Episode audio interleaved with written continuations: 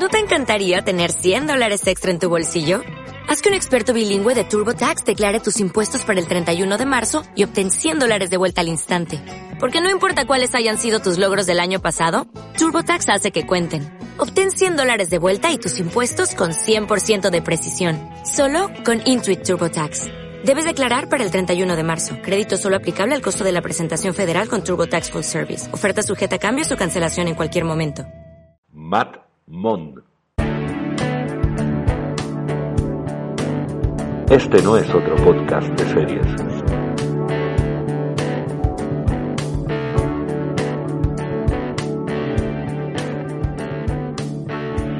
Bienvenidos a Mad Mon. Este no es otro podcast de series. Estamos en febrero de 2021. Seguimos hablando de series. Hola, Mónica Hidalgo. ¿Qué tal? ¿Cómo estás? Hola, Armando Ojeda. Seguimos en febrero, seguimos hablando de series.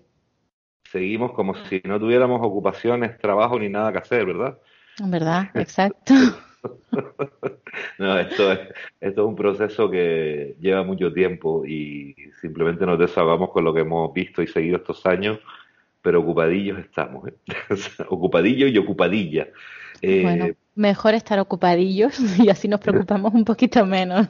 Sí, hombre, esa es la gran suerte que, que podemos tener cuando nos ocupamos, y más en los tiempos que corren. Ninguna queja al respecto. Bueno, pero sí es cierto que seguimos viendo, monitorizando, eh, repasando un poquito lo que tenemos visto, y hoy tenía yo interés en preguntarte por una cosa en concreto, que es una cosa muy, muy amplia, un espectro amplio, que son las series españolas, la producción española de series. Creo que a lo mejor nos puedes informar un poquito sobre tu punto de vista, ese punto de vista siempre tan vivido de, las series que ves. Y, no sé si, me puedes entrar por ahí, eh, por este fenómeno de series en español, que parece que se han adaptado bien al, fenómeno de las plataformas. Sí, sí, de hecho es que me extraña un montón que te interese el tema porque yo creo que tú precisamente no eres demasiado amigo de las series españolas. No sé qué es lo que has visto tú últimamente o lo que tienes ahí en la recámara, lo que recuerdas, pero me hace mucha gracia que te hayas decantado por ese tema. Bueno, eh, yo creo pues, pues precisamente desde el desconocimiento y la ignorancia, porque yo soy un poco como la película de Amenábar de tesis que cuando dicen que el profe se murió en la sala de cine viendo una película y, el prota dice, seguro que era española. Pues un poco... sí, verdad.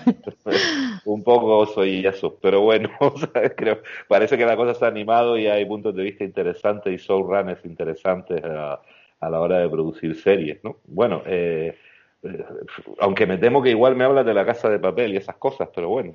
Es que yo creo que hay que hablar obligatoriamente de la casa de papel, te guste o no te guste. Eh, porque si algo está pasando, yo creo que es algo que no hay ningún tipo de duda, es que las series españolas están viviendo un momento muy importante de madurez. Yo no sé si es por la diversidad temática, por los profesionales y el talento que hay detrás, pero lo cierto es que están arrasando a nivel internacional. Y mm, este fenómeno, yo creo que si vamos a hablar de él, es que es obligado a hablar de dos series que fueron las que abrieron el mercado, La Casa de Papel y Las Chicas del Cable. Aunque también tengo que decirte que en el caso del, del producto patrio, eh, lo cierto es que no se cumple esa máxima de que uno nunca es profeta en su tierra, porque las series en España tienen recorrido. O sea, llevamos décadas triunfando en España con series que eh, larguísimas de temporada tras temporada y yo creo que tenemos un currículum y una trayectoria muy importante y que ahora es cuando empieza a reconocerse fuera de nuestra frontera. Bueno, yo no sé, yo, No sé, yo es que por, por, por decirte, nosotros somos una generación que hemos crecido marcados por estas sí las tienes que haber visto, o alguna, por Verano Azul, o por Anillos de Oro, Brigada Central. Sigo, pasamos de. Te tengo que confesar una cosa. Yo te he dicho cuéntame por, con, el doble sentido obvio, porque es una serie que nos va a superar y se va a convertir en ciencia ficción dentro de poco, pero nos anticipará el futuro. Pero te tengo que confesar que yo soy muy de Anillos de Oro. Me, me gustaba mucho esa serie. Y, y la seguía porque era una especie de retrato de, una especie de Bogar cutre de, a la española con Alfredo Landa ahí y tal, pero me parecía una serie que tenía su aquel y me gustó mucho. Verano Azul, yo creo que eh, la viví de pequeño, me, hace gracia el fenómeno. Y además la repitieron tantas veces, pero yo creo que todos los veranos la ponían, porque yo de Anillos de Oro recuerdo que me gustaba y me acuerdo de la sintonía, pero era del 83, entonces yo la verdad es que tengo recuerdos muy vagos, muy vagos. Me acuerdo que me encantaba, me encantaba Brigada Central, pero también era muy pequeña, no llego a tener recuerdos de los capítulos. Sé que ahí me enamoré de, de José Coronado, pero poco... sí, sí, lo mío viene de, de verdad Va a quedar, de, verdad va a quedar grabado esto. bueno, yo tengo que decirte, hablando de José Coronado, que después también hubo otra serie mainstream eh, que era eh, periodista, y a mí eso me cogió trabajando en una redacción y todo el mundo se volvía loco con la serie y yo llegaba de la redacción y lo, lo último que quería ver en la tele era otra redacción. Entonces directamente pasaba a otro punto. Pero también te tengo que decir que sí soy muy, y aquí subrayo muy, eh, de Siete Vidas. Me parece un serión que abrió un poco el abanico de la comedia. Es una comedia con formato sitcom, aunque los capítulos son mucho más largos, pero de risa enlatada, con unas primeras temporadas con Javier Cámara espectacular. Sí, sí, donde vimos salir a grandes actores que luego empezarían a ganar premios y premios en el cine. Bueno, y hasta un diputado de las Cortes, como Tony Cantó. Efectivamente, así es, sí, sí, sí, Tony Cantó.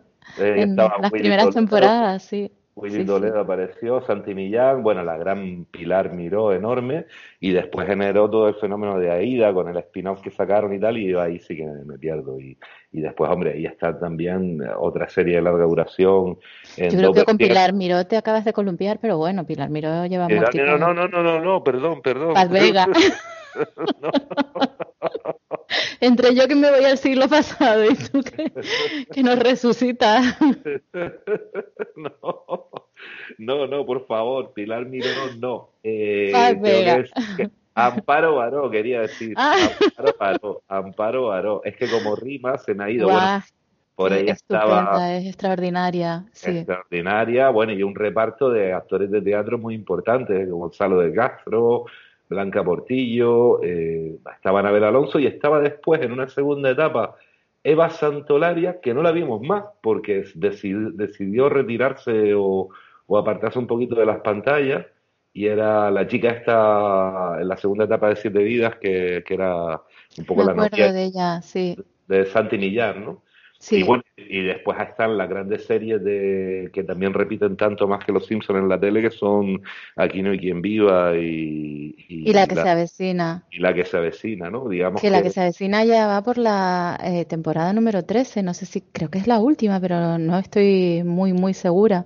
Y sigue súper viva además en plataformas. Mira, la tiene tu plataforma favorita, Amazon Prime. Amazon de hecho, creo que han llegado a un acuerdo que primero estrenan en Amazon y después estrenan eh, desde la temporada número 12 y después es cuando estrenan en Telecinco. Sí, sí, correcto. Ahí están eh, estrenando esa serie que yo por otra parte no le hago mucho caso, la verdad. Pero, pero sí que es verdad que de todo lo que has dicho, sí me quedo con esa serie de Anillos de Oro que era muy buena eh, interpretativamente, con un Alfredo Landa eh, crepuscular, pero en un registro totalmente distinto a lo que a lo que le habíamos visto en todo lo que es el landismo, ¿no? la, comedia de, de, moda de, la época franquista, ¿no? de la segunda etapa o de la etapa final del franquismo. Y, y, después, hombre, Siete Vidas sí que me gusta mucho, mucho, y, es una serie que también está por ahí en varias plataformas y es muy divertida. Con sus risas, mm, yo creo que no eran enlatadas, la, Siete Vidas se hacía con público, o sea, es que era todo un experimento, ¿no? Sí, pero bueno, había alguna edición de risas por ahí y, de hecho, bueno, Seinfeld o, o Cheer se hacían con público en directo, pero después enlataban un poquito las risas y, digamos que era el formato más americano que se ha hecho en España de, de, rodaje y de producción de una serie. Eso sí, llevando los capítulos en vez de capítulos de 25 minutos, media hora, pues eh, llevando los guiones un poquito más largos en un tiempo narrativo, digamos, más español a casi una hora, ¿no? Lo cual yo personalmente agradecía, me gustaba mucho. Pero bueno, estamos ya en otra era, ¿no? Estamos en la era de las plataformas y tú hablabas eh, de la casa de papel, ¿no? Sí, estamos en una era que los que saben, los expertos y los medios especializados están hablando de la era dorada del cine español. Y esta historia empieza en 2017 y la primera serie que abre las puertas es precisamente Las chicas del cable, porque con La casa de papel pasa, eh, lo que sucede es algo diferente, ¿no? Era un producto eh, de Alex Pino creado para, para Antena 3 entonces lanzan una temporada y bueno, aunque la audiencia eh, funcionaba, pero empezó a desinflarse. Y pasa a pertenecer al catálogo, al catálogo de Netflix. Netflix le hace una promoción brutal, eh, cree en el producto y a partir de ahí eh, es que ha despertado pasiones por el mundo entero. O sea, está en número de, de visionados a la par casi que Stranger Things y sus actores son como estrellas de rock and roll, o sea, vayan donde vaya, despiertan pasiones. Los seguidores se cuentan por millones, Armando, en Instagram. O sea, todos tienen más de 10 millones de seguidores en Instagram. 11, 12, 15, yo qué sé, una cosa exagerada. Eh, cable Girls, ¿tú? Que también... No, no, te estoy hablando de La Casa de Papel. Ah, La Casa de La primera fue Las Chicas del Cable, la primera en lanzarse en Netflix, la primera producción española, además, eh, original de Netflix. Pero La Casa de Papel es la que ha pegado fuerte, pero fortísimo, junto con otra serie que se llama Élite, que es así que yo no la sigo, no he visto, no puedo opinar sobre ella, ¿vale? Yo sí he visto alguna temporada de La Casa de Papel y de Las Chicas del Cable, y hombre, lo cierto es que no son series que a mí me enganchen, pero que tienen un mérito increíble. Sí, son series, digamos, mainstream, orientadas al gran público, de, de consumo facilón las chicas del cable, a mí lo poco que he visto me ha llamado mucho eh, la atención, la ambientación, vestuario, todo ese tipo de cosas de, un poco de, la época, ¿no? Porque creo que está ambientada en una época anterior. Y la casa de papel, pues la verdad que no me interesa nada desde el punto de vista narrativo, pero sí es verdad que son auténticas estrellas del rock and roll los, los personajes del casting, ¿no? Por ahí están Álvaro Monte, Úrsula Corberó, que es la popular Tokio esta, ¿no? Sí, Jaime Lorente, Úrsula Corberó, que además es quien eh, con su voz de Nov narra la historia. Y luego, bueno, pues son todos eh, actores con un pasado en cine y en televisión, todos tienen grandes trayectorias y que se han hecho eh, reconocidos, vamos, famosos, súper famosos internacionalmente gracias a este trabajo que en inglés se llama Money Haste. Y bueno, yo creo que tiene muchos méritos, que es una serie que está muy icónica, esa máscara de Dalí inconfundible, ese mono rojo. Y bueno, tiene muchos factores como para que enganchen muy bien con el público, ¿no? Sí, yo creo que es más cultura pop, ¿no? Esa máscara de Dalí que un poco es la alternativa a la máscara de, de V de Vendetta, ¿no? ese, ese estilo, ese rollo contemporáneo.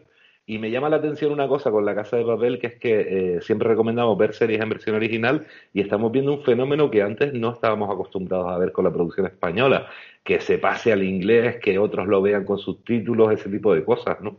Sí, sí, sí, sí. De hecho, yo creo que según lo que he leído, Las Chicas del Cable, que ha sido todo un éxito en el Reino Unido, ha logrado que en tiempos de Brexit la gente se esté apuntando a clases de español y estén utilizando un sistema que tiene Netflix para parar como frase a frase y detenerte bien en, la, en los subtítulos y aprender el idioma. Anda, qué bueno eso de Netflix, ¿no? Sí, sí, sí. sabía.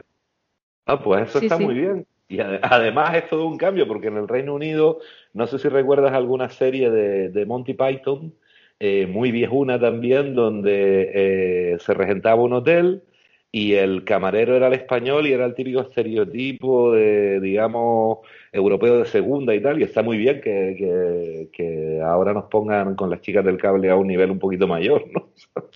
Sí, pues mira, para que lo sepas, se llama Language Learning with Netflix. Y entonces con ese sistema te puedes parar y aprender un poquito más con los subtítulos y la versión original. Pues me parece todo un acierto esta historia, porque para que digan que después esto es un vicio, que esto es educativo también. sí, bueno, el caso yo... Sí, sí.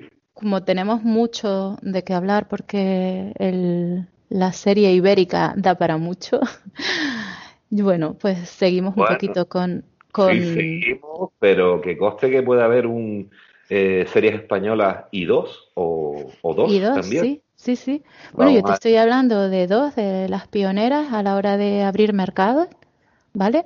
Que tienen ingredientes, por lo menos la, la casa de papel tiene ingredientes muy especiales, ¿no? Ese rollo que engancha tanto a la gente joven, el hablarles de tú a tú, el enfrentarse al poder, el rebelarse, esa especie de Robin Hood, ¿no? De una trama muy sencilla pero muy clarita, robar una cantidad eh, monumental para luego eh, repartir. Entonces yo creo que sí, que tiene enganche y luego también los que saben dicen que tiene muchísimo que ver con el tipo de consumo, porque cuando una historia transcurre en un plazo tan corto de tiempo y resulta que tú la pones en abierto en una cadena y vas episodio por episodio, ¿quién aguanta años viendo una cosa que teóricamente ha pasado en unos meses? Nadie. Mm. Entonces el hecho de llevarla a una, una plataforma donde puedes verla toda de un tirón ha hecho que se dispare el éxito. Bueno, eso me parece lo más interesante, ya digo que no sé muy de producto. Yo te lo decía, lo de I2 por hacer otro capítulo también, quiero decir que no todo tiene por qué cerrarse aquí de la producción nacional y eh, yo personalmente prefiero que me cuentes con calma las cosas, que seguro que, el que escucha o la que escucha también tiene, tiene esa vocación. O sea que vamos sin prisa, pero, pero aprovechando bien el contenido. Bueno, de, de, este casting de La Casa de Papel me hablabas de Úrsula Corberó, pero veo también que está Naya Nimri, que que se une más tarde en el reparto, sí, sí, fantástica. Está, por ahí María Pedraza, Enrique Arce, me hablaste de Jaime Lorenzo, creo, ¿no? Eh, Lorente, Jaime Lorente, sí. perdón, Y Miguel Herrán también, que están por ahí. También. Y Pedro Alonso, que es un tipo que hace ya mucho tiempo que destacó en el cine y trabajó con Isabel Coixet, por ejemplo. Ajá. O sea, estamos hablando de actores bastante con carreras sólidas. Y bueno, el casting yo creo que es muy acertado, pero es que detrás de este casting hay dos monstruos, o sea, un tándem formado por Eva Leira y Yolanda Serrano, eh, que están trabajando juntas desde 2002 y que han trabajado en producciones nacionales, internacionales, con directores súper consagrados yo qué sé, por decirte, pues con Carlos Saura, con Moncho Armendari, con Alberto Rodríguez, ellas han estado, pero internacionales también, porque han trabajado con Alejandro González Iñárritu, con Steven Soderbergh, Jim Jarmus, son dos cracks de la dirección de casting. Como curiosidad, que a ti te gustan, Eva Leira, eh, que la conocemos así, Eva Leira y Yolanda Serrano. Eva Leira es la hija de Manuela Carmena, o sea, una tía que tiene su cosa, es su historia. Anda, pues no, no lo sabía. Sí, es verdad que me gustan estas curiosidades y estos chismes. es bastante interesante todo esto. Eh, pues no sabía. Y bueno, por otro lado, sí. Sí, eh, por otro lado están las chicas del cable, también otro gran éxito de Netflix. Y las chicas del cable a mí no me terminan de enganchar tampoco. Eh, porque es verdad que es una historia que está concebida así, una historia protagonizada por mujeres, es una historia sobre la amistad, sobre la lucha por la igualdad de derechos, a principios, si no me equivoco, a principios del siglo pasado. Y, y bueno, son una serie de chicas que entran a trabajar en una empresa muy moderna de telecomunicaciones y a partir de ahí sus vidas cambian. Entonces ya esta sí que ha llegado hasta el final. La última temporada se estrenó eh, el año pasado, en verano. Y bueno, también cuenta con importantes premios y con un casting muy interesante. Desde Concha Velasco, como Doña Carmen. Rescatada. sí, sí, sí, Blanca Suárez. está ¿eh? bien para su edad, Concha Velasco. Súper bien. Se ha mantenido en forma ahí. Ese papel de señora terrible y malvada eh, fantástica ella. Y bueno, si analiza su carrera, el arco desde las chicas de la Cruz Roja hasta las plataformas es alucinante. Sí, sí. Pero bueno, la chica Yeye, ¿eh? No.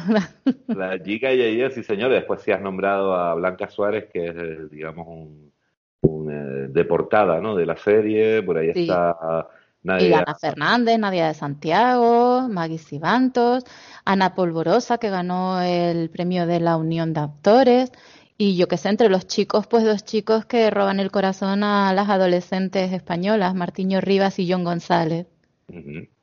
Y digamos que es un casting también eh, sólido, ¿no? Para el producto que hay y contando la cantera que hay en España para esto o, el catálogo de actores que... Sí, sí, un casting, a ver, gracioso. Y cuando miras un poco el pasado, la, el, currículum de, de, su directora de casting, María Rodrigo, yo creo que entiende bastante el casting porque ella es responsable de series como Velvet, eh, La Embajada, Bajo Sospecha, Gran Hotel, Gran Reserva. Mm, tiene muchas, muchas cosas en común con esta otra. Por cierto, que ella también es la directora de casting de una serie que me gusta mucho, de la que me encantaría hablarte, que, que por muchas razones no podemos pasar por alto, que es Hierro. Ah, no, no, además como canarios tenemos que hablar de, de Hierro. Antes de pasar a Hierro, que si quieres podemos engarzarlo aquí, sí me gustaría tu opinión sobre lo, que te comenté de, de, la, de las chicas del cable. ¿Estás de acuerdo que hay una ambientación de época y de vestuario, sobre todo? Me llamó yo la atención. Sí, es fantástico el vestuario, fantástica la ambientación de la época. Está genial ese edificio en la Gran Vía, está fenomenal eh, toda esa parte. Sin embargo, a mí me echa atrás el momento en el que meten la banda sonora, la música, me, me, saca completamente de la historia, es completamente anacrónica, supongo que es intencionado porque obviamente lo es, pero me saca completamente y luego algunas de las, mm, de las tramas también me sacan bastante de la historia porque creo que quiere ser más adelantado eh, a lo que el momento en sí era, ¿sabes? No, no termina de engancharme. Pero sí, sí, la ambientación es fantástica, el trabajo de las chicas está muy bien y, y todo, vestuario, maquillaje, peluquería, todo está de 10, vamos, súper bien. Sí, es lo que me ha llamado la atención, igual que la, la dirección de fotografía, no tanto por los encuadres y estas cosas, sino por el color que tiene la serie, ¿no? Que tiene un color. Como que, le imprime el tono, ¿verdad? De los tonos pastel y los tonos así más, sí, sí. Ese, como si tuviera grano, ¿no? Eh, sí, eso muy me, bien. me gusta mucho a mí que lo sepas ese ese trato, eh, por ejemplo, si nos trasladamos al cine, siempre me gustaron mucho y me llamaron mucho la atención la, el tratamiento del color, decorado y vestuario en, en las pelis de, de Dory Day, eh, ¿te acuerdas, no? Con Rock Hudson, estas pelis claro. Confidencias a Medianoche, Pijama para dos y tal esa veías una peli de esa y el mundo te parecía mejor, quiero decir. Sí, pero eran como coloreadas, ¿no? Sí, el optimismo, sí, pero el optimismo ese sesentero, cincuentero, eh, con mucho color, eh, tono pastel, fuerte, esto, lo otro, me gusta mucho esa historia. Y de las chicas del cable, la verdad que el pantallazo que, que tengo de, de ellas es, es eso, me gusta bastante ese tono. Creo que hay que recordar que está ambientada en los años 20, como decía, hace un siglo, y, y hombre, la verdad que a mí es lo que más me ha llamado la atención y efectivamente después la historia, pues quiero decir que para que le guste estupendo, yo no soy su público, pero bueno. Y ahora sí, si quieres pasamos con la directora de casting de las chicas del cable, que era, eh, ¿me recuerda su nombre? María Rodrigo. María Rodrigo a Hierro, porque es la directora de casting de Hierro, eso no lo sabía. También, sí. Pero yo, ¿sabes qué me pasa? Que hemos hablado de estas dos, hemos pasado por Alto Élite. Yo no la he visto, no sé si tú la has visto, pero es una serie que está arrasando también de adolescentes. Y no, la has visto tampoco, ¿no? No, no, esa no podemos hablar. Eh, nosotros vamos a lo que vemos y es lo más sentido. Quiero decir, eh, no, no, nos vamos a tragar algo que no nos gusta para contarlo aquí. no me parece honesto. Si tú quieres que hablemos de hierro, hablamos de hierro. Saltamos directamente podemos saltar a hierro y podemos, porque me parece un buen engarce este, el de la, dirección de casting. Y, bueno, ya te digo que habrá tiempo para analizar todo. tenemos todo el tiempo del mundo, es lo bueno del universo postcard. O sea que de, hierro, ¿qué me puedes contar? Porque a mí sí que me gusta esta. ¿eh? Mira, yo tardé mucho en entrar en hierro. Yo te reconozco que entrar en las series, estamos hablando de series españolas, y a mí me cuesta entrar en las series españolas. No es porque las rechace, al contrario, a mí me gustan y me gusta el cine español. Pero yo no sé si es por mis vínculos pasados con el cine español que me dejó un recuerdo tan dulce que es como que mm, si me negara a, a, que no me gustaran, a que me decepcionaran, las veo con un poco de temor. Y entonces retrasa el momento de meterme en ellas, pero cuando me meto me llevo unas sorpresas fantásticas y eso es lo que me pasó con Hierro. Bueno, a mí también me, me, despierta temor, pero por otros motivos. Y generalmente, se confirma. Pero bueno, no, pero Pues no, hay que ser justos y estamos arrasando en el mercado internacional. Claro que Así que una oportunidad siempre del producto español. Claro que sí, no, y Hierro ya te digo que me, me parece un serión. Y, a lo mejor a ti, a lo mejor, y te pongo en un apuro, pero ya que estamos aquí hablando, a lo mejor tardaste en acercarte porque la protagonista era Candela Peña o no. Es que Candela Peña me parece una actriz brillante en todo lo que toca, en todo lo que hace. Pero sí. Pero sí, ¿no? Te da Me costó. Te costó cierta grima, ¿no? Bueno, porque hay. No, grima no. bueno, pues Hierro es una serie que sí o sí yo creo que te reconcilia con, con la producción española. Y esta, en concreto, además, teníamos que verla, o sea, había que verla. Porque está rodada en la hermosísima isla Canaria, en el Hierro. Y la, el Hierro, de hecho, la isla es uno de los protagonistas. Sí, señor. Eh, hablamos de un thriller. Hay que recordar, para el que no esté en la realidad canaria y solo conozca la serie, que el Hierro es una isla con muy, muy, muy poquita gente.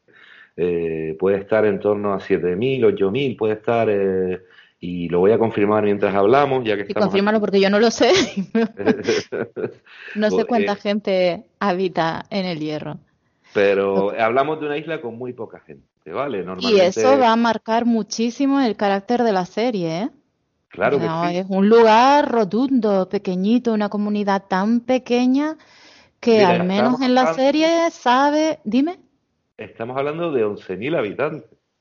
Es que, es que esto es una comunidad de vecinos en Madrid, quiero decir claro es un poco como el hierro, ciudad sin ley, ¿no? Un lugar con sus propias normas, donde todos viven conforme a su idiosincrasia y a sus costumbres, y donde al que viene de fuera se le examina así de cierta forma, ¿no? Por lo menos en la serie. Oh, y otra curiosidad canaria también, en el hierro se habla un castellano, un español, como quieran llamar, muy, correcto, muy, puro. Eh, la gente es muy educada, eh, por lo general, y muy amable. Acogedora te abren las puertas de casa, son encantadores. Y yo creo que es una isla pues con un encanto especial. Y esto, como canarios, yo creo que hay que decirlo, porque a lo mejor el, espectador de fuera eh, se pierde ese detalle, pero conociéndolas que la serie gana más todavía. Sí, sí, sí, sí, sí. Y descubrir además sus tradiciones, y es que es una serie, la verdad, que digna de ver. Y esta además es que es lo que los británicos llaman un hudumit, que es una serie en donde hay un crimen y, ahí tú no vas a parar de verla y te vas a enganchar capítulo tras de capítulo hasta saber qué ha pasado y quién lo hizo, ¿no?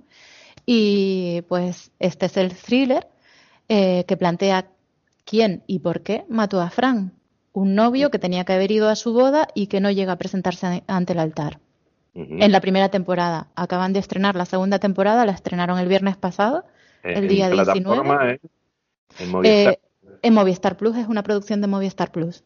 Vale. Y, en esta nueva temporada, otra vez volvemos con la intriga, el suspense, la investigación policial y una jueza que empieza a sentirse menos incómoda con el destino.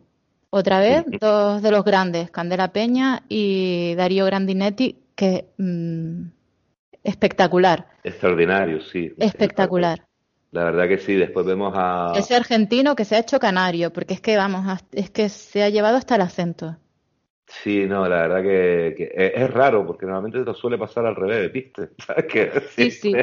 Siempre se nos pega el acento a nosotros, pero no, este ha tenido la decencia de hacerlo al revés. Sí, sí. Hay, hay que decir que por ahí está también Antonia San Juan en un registro totalmente... En la primera temporada, pero su sombra permanece y su sombra aparece otra vez en la segunda temporada.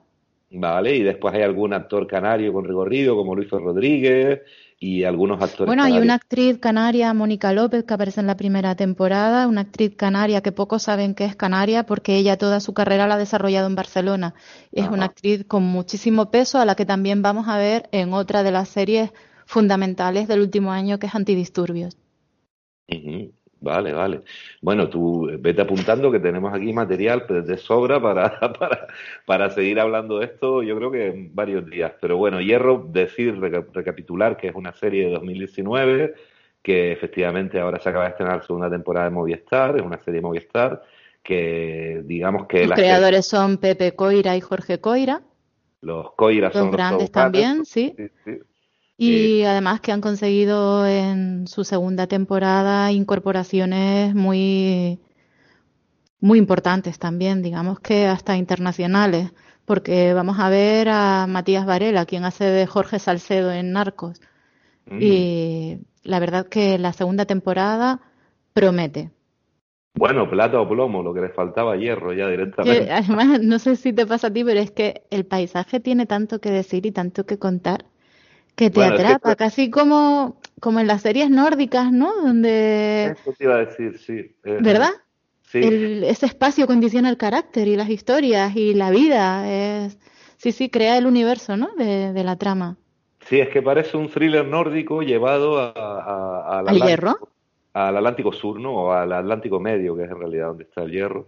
Eh, todo se, el acercamiento a la isla es a través de la figura de la jueza que tiene ahí, ahí a decana, que es Candela Peña, y en el primer capítulo, en la primera escena, hay otra clave de paisaje que es que eh, eh, hay alguien que está haciendo submarinismo, ¿no? Y la trama empieza a contarse por ahí, porque el hierro es una reserva de, submarinismo importantísima. Los buenos aficionados en España van ahí y hay un fotosup ahí súper importante con fama internacional porque la, digamos que los fondos del hierro son eh, maravillosos también, ¿no? Y lo que dices del paisaje es verdad, parece una, una serie, yo diría que es la única producción española que ha sabido narrar en ese estilo tan de moda, tan nórdico, tan, eh, tan no sé, tan, tan thriller nórdico, sueco, noruego, ese estilo. Incluso fíjate con los planos de aéreos, de dron, donde la isla sale que te puedes la imaginar. La isla sale súper bien retratada.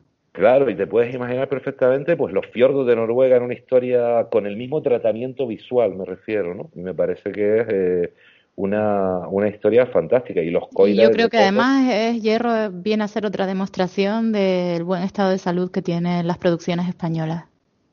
Sí, hombre, a mí ya te digo que a mí esta me gusta bastante. Ahí sí que tengo que decir que me cautivó la serie también, hombre, por cercanía te atrapa el título, pero también te acercas con temor porque dices, a ver qué van a hacer con el hierro.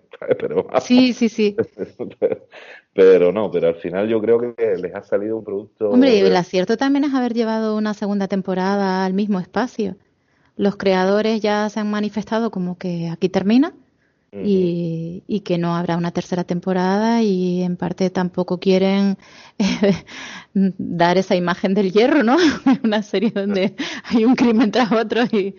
Sí, no, no es tan entretenida, solo tiene 11.000 habitantes, hay que decir que antes de pandemia, cada cinco años, hacen una subida y una bajada de, virgen. Y que está súper bien, súper bien retratada en la primera temporada, en la segunda ya nos avisan que se van a centrar en la lucha canaria, sí. pero sí, que también hay una de las mayores figuras de, de, la historia del deporte vernáculo es el, llamado pollito de la frontera. Lo de pollito es, es un. porque el pollo, digamos que es el joven en Canarias, pero eh, lo de pollito es gracioso porque estamos hablando de un armario ropero empotrado que, que, se convirtió en el mejor luchador de su época y muchos dicen que de, que de siempre, ¿no? En, la lucha canaria.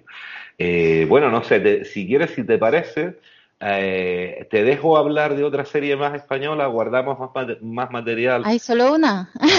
solo una, guardamos más material para la siguiente entrega y la parte final de, hoy hacemos una, una, bueno, es tu podcast, se llama Manmont, tú me puedes despedir, yo simplemente estoy sugiriendo aquí para, para concentrar en la duración más o menos que queremos del espacio y después me dejas a mí hablar un poquito de alguna serie de plataforma muy brevemente eh, diferente, pero bueno, eh, de, hierro, ¿con qué podemos engarzar?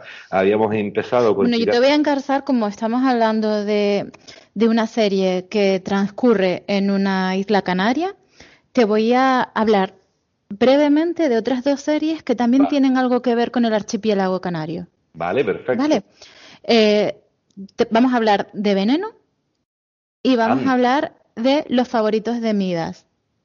Así tocamos otras plataformas que como tú me acusas de que siempre hablo de HBO y que algún día me van a patrocinar porque es mi plataforma favorita, eh, he pensado en diversificar un poco y centrarme en otros productos. Pero aún así, eh, apunto que la próxima vez que hablemos de cine español te voy a hablar de mis tres series favoritas del cine español. Claro, y así lo, hacemos grande. Bueno, estoy diciendo una tontería. Tres series españolas favoritas, porque, no son del cine español. Te gustan mucho, son de producción española. Sí. Producción española. Las próximas tres serán eh, Merlí. Vale. Eh, antidisturbios y Patria. Vale, Merlí Tres super series. Vale. Merlí es en catalán, creo, ¿no? Merlí es catalana. Sí, vale. Y, y, mm, vale, antidisturbios decías, ¿y la otra? Patria. Patria, vale. Seriones, por lo que tengo entendido. Bueno, seriotes. Estupendas, extraordinarias. Y, que no se te pueden escapar. Y ahora hablemos de veneno. Porque veneno, claro, veneno, veneno es otro ejemplo. Sí, la veneno, Cristina Artiz. Y veneno es que se ha convertido también en, en un acontecimiento, sobre todo en la comunidad del LGTB de todo el mundo. Y está llamando muchísimo, muchísimo la atención cómo están hablando de ella semana tras semana en Estados Unidos, en Los Ángeles. Desde RuPaul, que ha tuiteado un OMG queriendo decir Oh my God a los actores de la serie Pose. O sea, está despertando un interés brutal en toda la comunidad LGTB. y, bueno, es una única. Bueno, con todo esto que está pasando, de alguna forma se cumple lo que ella siempre decía. Eh, Cristina siempre decía que ella iba a ser conocida mundialmente y desde luego que lo está haciendo. Y, y bueno, es una una serie de una, una miniserie de ocho capítulos y repasamos las memorias de Cristina Ortiz, La Veneno.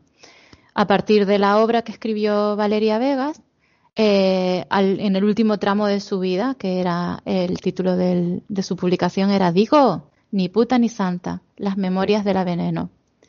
Yo creo que hay, sí, yo creo que muchos nos acordamos de, de su Digo, cuando ella aparecía en los programas de, de, de Pepe Navarro. Armando, de Pepe Navarro. De Pepe Navarro, el primer eh, Night Late que, apareció en España y, la veneno era Informe Pelícano o algo así se llamaba, el, y otro que no me acuerdo yo de su de cómo se eh, llamaba. Esta noche cruzamos el Mississippi. Esa, esta noche cruzamos el Mississippi. Sí, y era, era apareció este personaje que era muy de la calle. Eh, el otro programa era La Sonrisa del Pelícano. La Sonrisa del Pelícano. Yo sabía que grabó el Pelícano, pero se me iba. Sí, porque Informe Pelícano creo que es una película de Denzel Washington y Julia Roberts, que no creo yo. De Nick Nolte. Nick Nolte y, y, Julia Roberts, sí. Nick Nolte, no creo que la veneno encajara en ese caso. No, no, no, no yo las meto en cualquier lado. Pero una, una, mujer muy de la calle también, que había tenido una vida pues dura también, ¿no? Tremenda. ¿Y por qué decías que tenían que ver vagamente con Canarias las que me hablaba?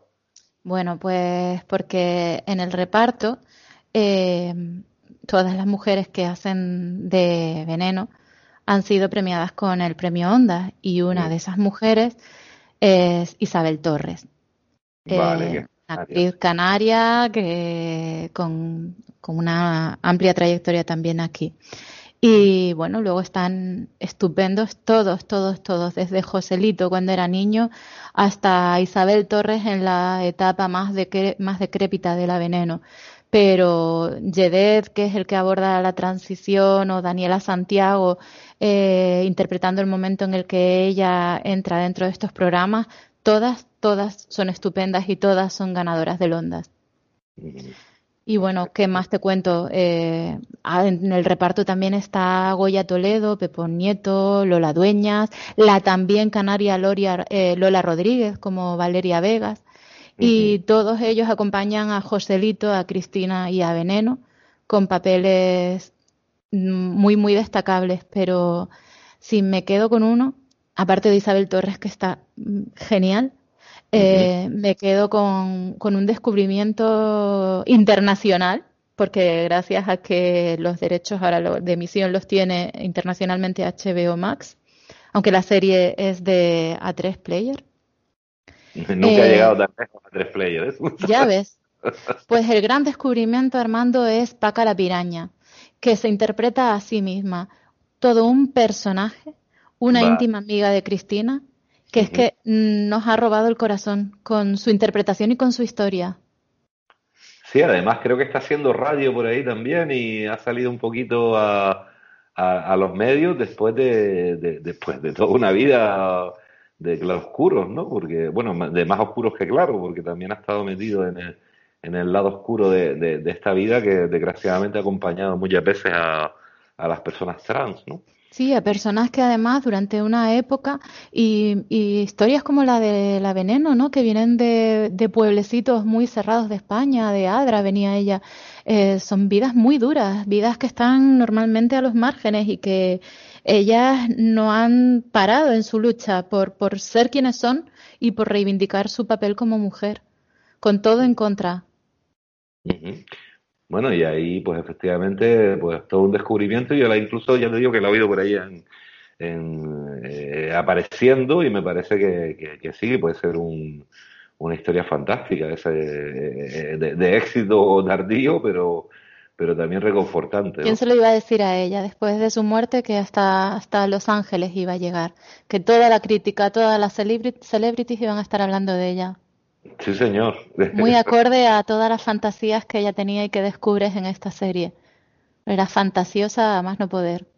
Sí, sí, la recordamos con Pepe Navarro, la verdad, sus primeras apariciones era eh, puro bruto. Estaba ahí. Sí, era, muy divertida, de, de, ordinaria, de bruta, era muy divertida. Y todo eso queda súper bien retratado.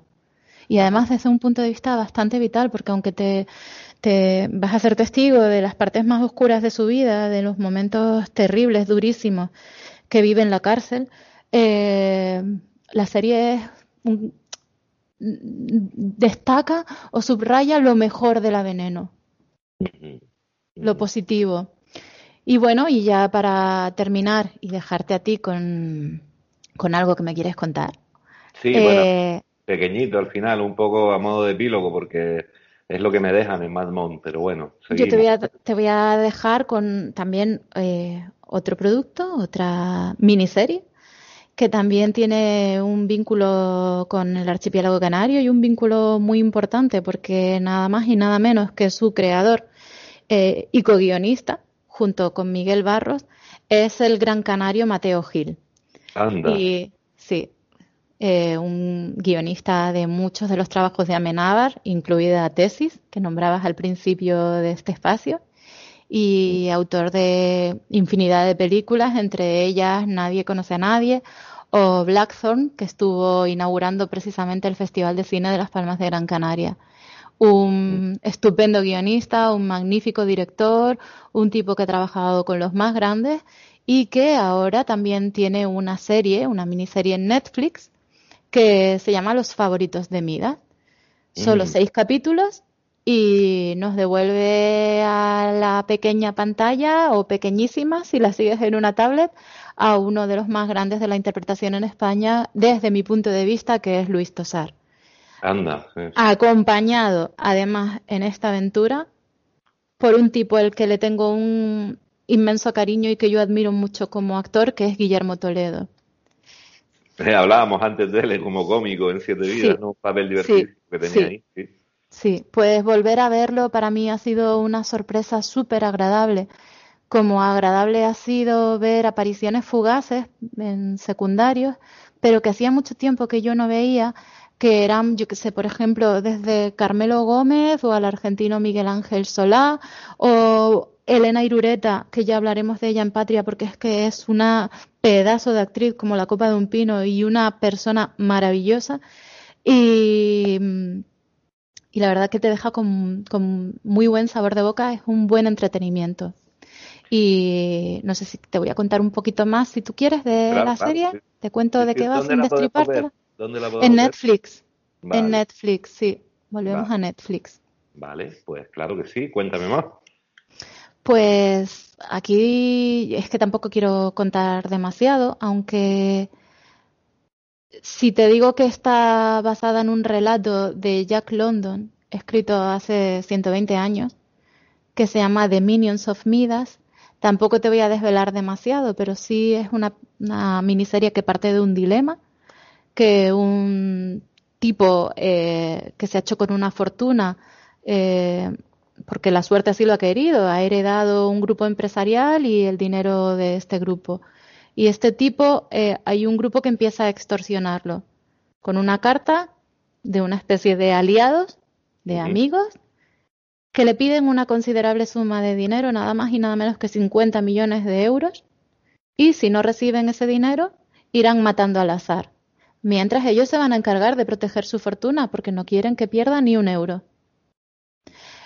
Bueno, este dilema, si tú, a ver, es un buen punto de partida porque ¿qué harías tú? ¿Sabes? Todos nos preguntamos, ¿yo qué haría si no los conozco? Si son gente que así, al azar, de manera fortuita. Hombre, yo vería la serie para ver lo que puede pasar y después ya tendría. Me, claro, pues hay que verla, efectivamente. Suena muy bien, efectivamente, con Luis Tosar, el mala madre de Zelda 211, pero un actor mucho más allá de eso, tremendo y de lo, de lo mejorcito del cine español ahora en plataforma Netflix, ¿no? Sí, un actor que yo descubrí, yo no sé si sería su primera película o casi, eh, con Isiar Boyaín, eh, en Flores de Otro Mundo. Luego protagonizaría. Eh, ay, no me acuerdo cómo se llamaba, del bolchevique, no me acuerdo cómo se llamaba, La flaqueza del bolchevique, creo que era eh, un, gran, grandísimo actor. Hay una cosa que te tengo que decir que me gusta de, Luis Tosar, que no es muy común en el, la flaqueza del bolchevique, sí señor, tampoco te flaqueo tanto la memoria, eh, lo que me gusta de Luis Tosar es que eh, tiene una buena voz y es algo que el en el estilo británico de, la interpretación o el estilo anglosajón, yo creo que se valoran más las voces que lo que podemos valorar en la tradición actoral española, ¿no?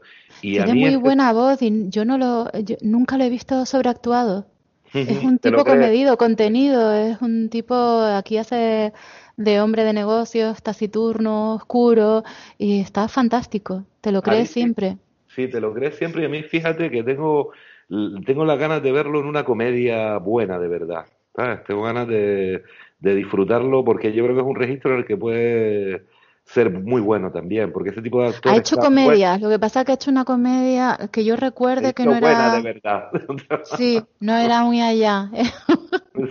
algo que pasa en un barco, algo así, un crucero. sí, Sí, pero yo creo que, que, con un buen guion de comedia, los buenos actores, aunque ya sabes que Jack Lemmon, por ejemplo, decía que la comedia era, era más difícil hacer reír que llorar, ¿no? Pero, pero yo creo que este tipo sí, puede tener potencial para esto. Y, lo de la voz me llama la atención porque no todos los, los actores o actrices españoles tienen, tienen esa voz que, que, que te ata al actor, ¿no? Que es, más común que, que, en, en, el entorno, sobre todo británico, pues eso pese a la hora de, valorar a un actor o una actriz. Hmm. Y luego otra cosa curiosa que a mí, me ha, a mí me ha pasado con los favoritos de Midas es que yo he tardado en verla porque, bueno, yo tardo en ver todo por lo que veo, pero me lo tomo con tiempo y con calma. Eh, una de las cosas que me ha sucedido es que la he estado viendo precisamente en estas últimas, en esta semana y, y el, la, historia transcurre en un Madrid preapocalíptico, en donde hay revueltas, hay un clima muy asfixiante. Y resulta que la estoy viendo y es lo que estoy viendo en el telediario todos los días con lo que está sucediendo con el rapero Hassel. estoy un poco sorprendida hay una pandemia a lo mejor también. No lo sé, pero me ha dejado muy sorprendida porque estas revueltas en las calles, en las grandes ciudades españolas, las estamos viendo en los favoritos de Midas y las estamos viendo hoy en los telediarios a propósito de la libertad de expresión, ¿no? Eh, sí. Sí, sí, por ahí, por ahí ese clima se ha vivido y se vive a propósito de otras cosas también, que parece que que estamos todos que nos cabreamos enseguida. pero bueno, vamos a, hablar, a seguir hablando de series que lo que queremos es evadirnos, ¿no? Y no sé si querías apuntar algo más de, esta historia de, un escritor que me fascina, que se llama Jack London, y aprovecho de, tapadillo para recomendar su autobiografía, que tiene el vivificante título de Memorias Alcohólicas. Es un libro que no tiene desperdicio y es quizás uno de los últimos aventureros, de verdad, Jack London, ¿no? Boxeador, escritor, y un montón de cosas más. Eh, ahí la dejo para el que se quiera. Activista y comprometido siempre, sí. Sí, hombre, Además. muy, macho estilo Hemingway, quiero decir, un macho testosterónico de estos salvajes que a lo mejor no, no liga muy bien con estos tiempos donde tenemos que revisar determinadas cosas mm, de manera lógica y normal, pero que sí que tenía, yo creo que su autobiografía para mí es una de sus mejores novelas, es fantástica, la verdad. Eh, no, no tiene desperdicio, pero bueno, ahí la dejo.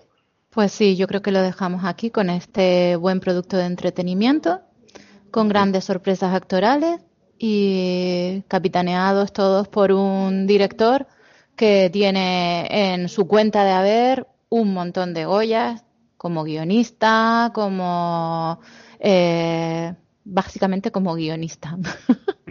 vale.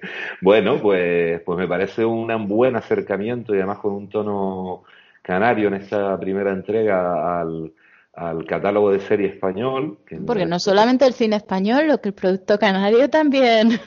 sí, sí, sí, sí, en serie también. Producto en serie. Bueno, yo te quería hablar de, como epílogo y saliéndonos un poquito del registro, eh, digamos, eh, nacional o español, ¿no? Pues sí te quería hablar de cositas que tiene una plataforma que tiene un catálogo muy reducido, que tiene vocación de cobrarte por todo siempre, pero que tiene cuatro o cinco seriones que hay que ver. Y estoy hablando de, Apple TV, que además eh, ha prolongado generosamente el, el, tiempo de regalo a los usuarios que hace un año se compraron un dispositivo Apple y te regalaban un año de Apple TV. Hay que decir que en Apple tienes un montón de películas de comprar a tocateja y después tienes ese pequeño rinconcito de cosas que puedes ver si eres abonado a, a su propia plataforma de, de, streaming, ¿no? Y yo creo que ahí lo que me sale, hablarlo primero, ahí eh, no, no, voy a extenderme mucho porque si quieres, yo también me voy a guardar cosas y así seguimos con el tono de, el mismo tono de contrapunto final de Apple TV, pero sí te, te quiero hablar eh, de una serie maravillosa que se llama The Morning Show. Y esta es una serie eh, que habla de periodismo, de periodismo televisivo que habla de contexto Me Too también en Estados Unidos. Estamos hablando de una serie hecha en 2019 antes de, pandemia, eh, que tiene una primera temporada y se la han dejado ahí. No sabemos. Y un reparto de escándalo también, ¿no? Sí, y un reparto de escándalo que podría volver en una segunda temporada eh, según eh, Kerry Erin, que es el, showrunner, pero que estamos ahí todavía. Eh, creo que va a haber segunda temporada, pero vamos.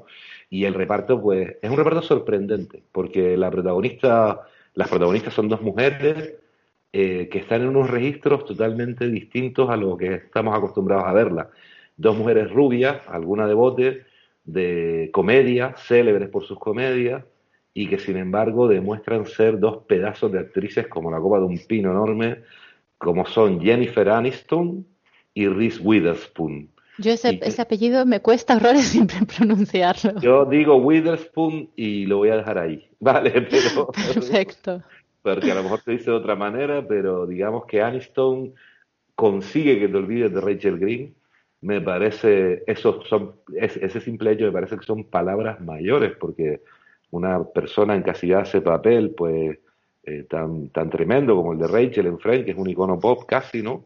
Y más cuando Friends sigue estando de moda en las plataformas, pues digamos que hace de presentadora de televisión, de gran show, de máxima audiencia, que parece que se le está pasando el arroz, pero que se niega a, bajar los brazos y retirarse y tal, y con, con un aspecto físico de mujer madura, sin complejos de ser madura y, y tremenda en, su actuación.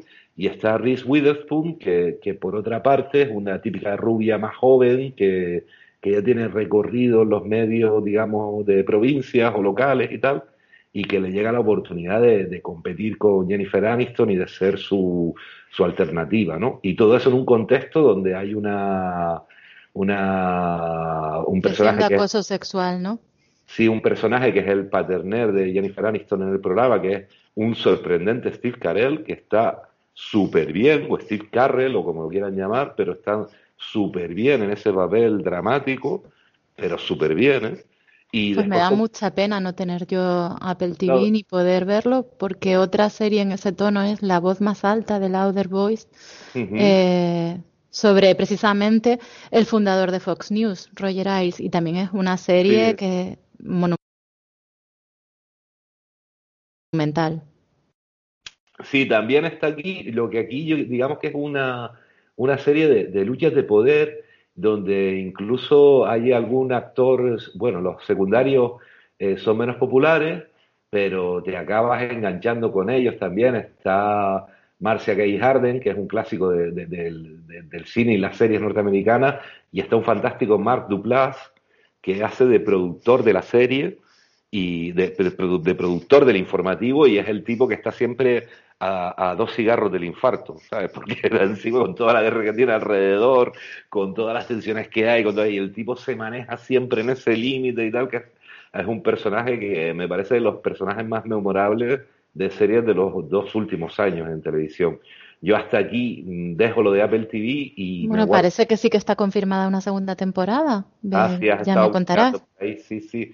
Pues estaremos atentos y haremos lo posible para que para que podamos verla todos también. Pero digamos que The Morning Show es eh, una serie que si tienen Apple TV no la menosprecien, hay cosas muy interesantes ahí y esta es un seriote. O sea que yo creo que como contrapunto a todas las cosas buenas que han dicho de, del catálogo español, yo creo que está muy bien.